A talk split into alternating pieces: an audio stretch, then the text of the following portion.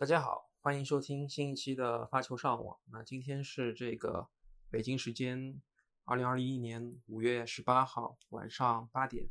再过四个小时，费德勒就会在这个 ATP 的日内瓦二五零的赛事中啊亮相登场，这是他阔别将近两个月后的这个首秀。然后的话也是非常期待他的复出。之前有露呃有露出一些他这个训练的视频，看得出他这个训练当中的状态还是保持的不错。具体他的这个比赛成绩未来会怎么样？我我觉得可以看一下四个小时后的比赛。我相信国内也是有非常多的这些啊瑞士天王的球迷，然后再过四个小时就可以看到他们的偶像了。然后费德勒的话也是。啊，通过这一次的日内瓦的一个嗯积分赛事，想要热热身，找找呃下一下下下周的这个法网的比赛吧。就是五月底的话，法网的比赛也就要正式开始了。然后的话，再说一下这个两个罗马的比赛啊，先说一下女子这边的 WTA 的呃罗马一千的这个皇冠赛，那么。最后的冠军是波兰的这个斯瓦泰克，啊，斯瓦泰克他只用了四十六分钟的时间，六以两个六比零双蛋血洗了这个卡普里斯科娃。那么一般我们这个中国的球迷都是叫简称比较亲昵的叫成卡普。然后在这两盘的比赛当中，只让啊卡普拿下了十三分，所以这个斯瓦泰克还是挺狠的。呃，去年的话，法网的冠军也是斯瓦泰克，然后在这一次非常具有含金量的比赛中，斯瓦泰克也是以两个六比零，呃，在一个一千分的一个赛事当中，只花了四十六分钟拿下了这个决赛的胜利，这个是非常了不起的。然后我我没有看这个比赛的全程，也是看一下集锦，可以发现斯瓦泰克他这个打球是非常的。果断，然后他的状态也很好，信心也非常的自信。然后打球的话是，呃，就是基本上就是分点呐，然后这个非常果断。那这个卡普里斯科娃感觉是脚有点懒，有些球感觉还是能能够就是啊回回过去的，也也是能够保证一个比较高质量的回球，但是感觉就总差那么半步啊，是不是不大肯跑就？总是感觉好像是用用手去够，所以最后就是啊被剃了个光头。我觉得也也也之后可以让他好好的再去反思一下吧。然后这个整个晋级之路上面，呃，我看了一下那个美国的这个新星高夫，他的表现倒是非常的不错。然后在呃八强呃战的时候，这个面对的这个一号种子巴蒂。啊，也能够保持比较好的一个状态，然后最后因为一些意外，然后就是晋级。然后的话，像这个斯维托利娜，还有像奥斯塔彭科、啊佩古拉，呃，他们的比赛也是有一些波折。然后的话，法网的话也是他们啊，也我我觉得他们也是一个很有力的竞争者。那么之后的话，可以再看一下，然后。这个刚刚拿下这个呃冠军的这个刚刚拿下的应该是哪个比赛？是巴塞罗那吗？对，应该是巴塞罗那。就刚拿下巴塞罗那的这个嗯萨巴伦卡，他的话进了十六强之后就是输给了高夫，然后高夫又面对了巴蒂，所以巴呃高高夫的话他的这个进步还是挺明显的，可以看看他在法网。能不能寄托住这个美国美国人民的这个寄托？然后我们王强也是最近在这个一个 ATP 的赛事中赢球了，这个是之前有十二个失利啊，非也非常不容易。然后也非常期待这个王强能够比赛出更好的成绩。然后的话就是再回到这个 ATP 的男单这一块儿。啊，最后这个一千的这个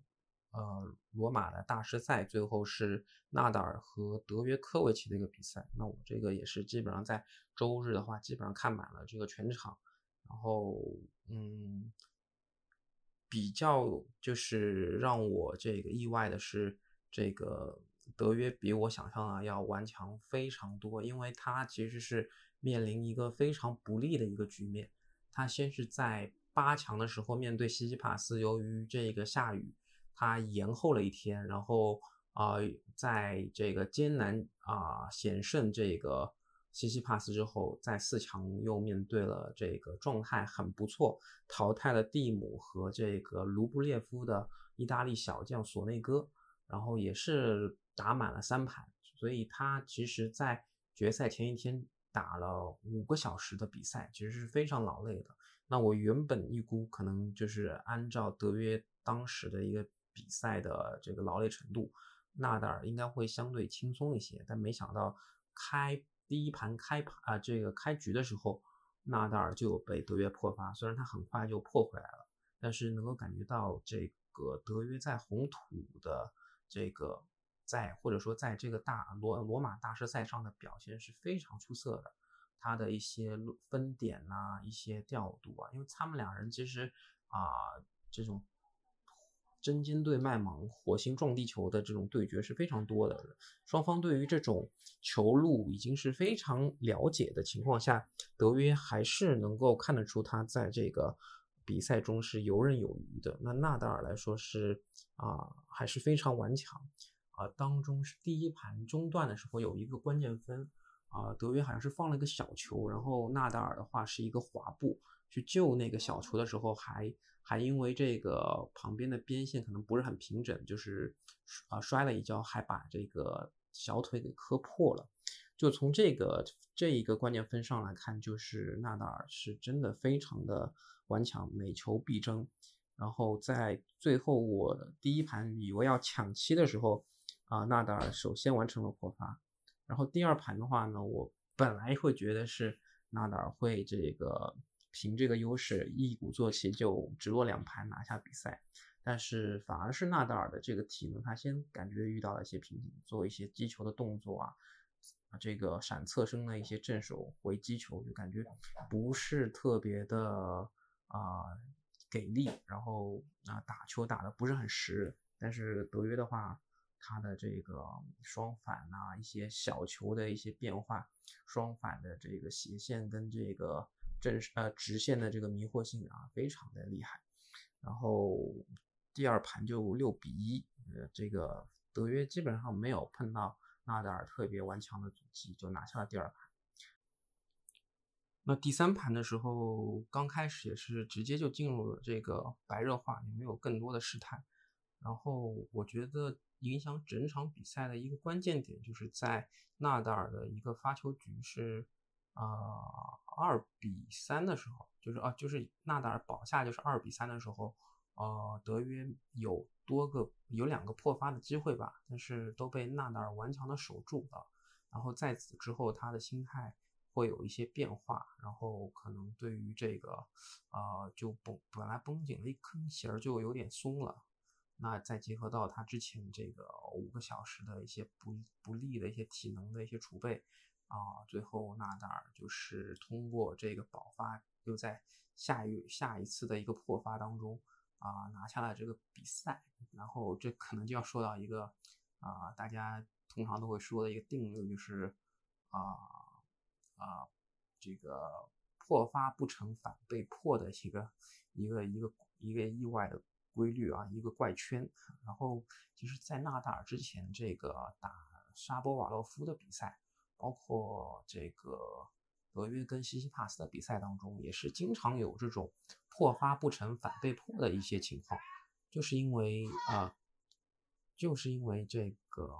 啊，首先处于破发的一个选手，可能他心理上已经建立了一个在比赛总体上的一个优势，但是最后可能没有拿下来，被这个发发球的这个球员。啊，以非常顽强的一个姿态保住了发球局之后，他的心态，他他下一回合的一个体力，他的一个专注力会是会有一个比较明显的下滑，所以这个区间就是比较容易被破发，可能会有这么一个规律存在吧。然后这个随着纳达尔的这个这次的夺冠，他在罗马大师赛的这个啊总总总总夺冠次数就是十个第十个冠军。然后啊其他的红土赛事像蒙特卡罗，他有十一个冠军；巴塞罗那有十二个冠军。那之前的法网有十三个冠军。那再过再过呃一个多礼拜，他就会去冲击他第十四个法网的冠军。但是这一次的冠军，嗯，这个冲冠之路可能并不平坦。像之前他输给过这个啊，今年输给过在红土赛事上输给过兹维列夫，输给过这个卢布列夫。然后的话，在这个啊，嗯，刚刚的刚刚刚刚结束的这个罗马 A 呃罗马 ATP 一千的这个大师赛当中，也有被这个啊沙波瓦洛夫。拿到这个赛点，包括啊这个西西呃，包括西西帕斯，在之前巴塞罗那的比赛当中啊，也一一度威胁到了他最后的这个冠军。所以纳达尔跟这些新生代的网球运动员啊，还有很多不不确不可可确定性。那具体最后今年法网是什么情况的话，其实那再过几天也。就随着比赛开始，也就知道了。那今天的发球上就到这里，各位拜拜。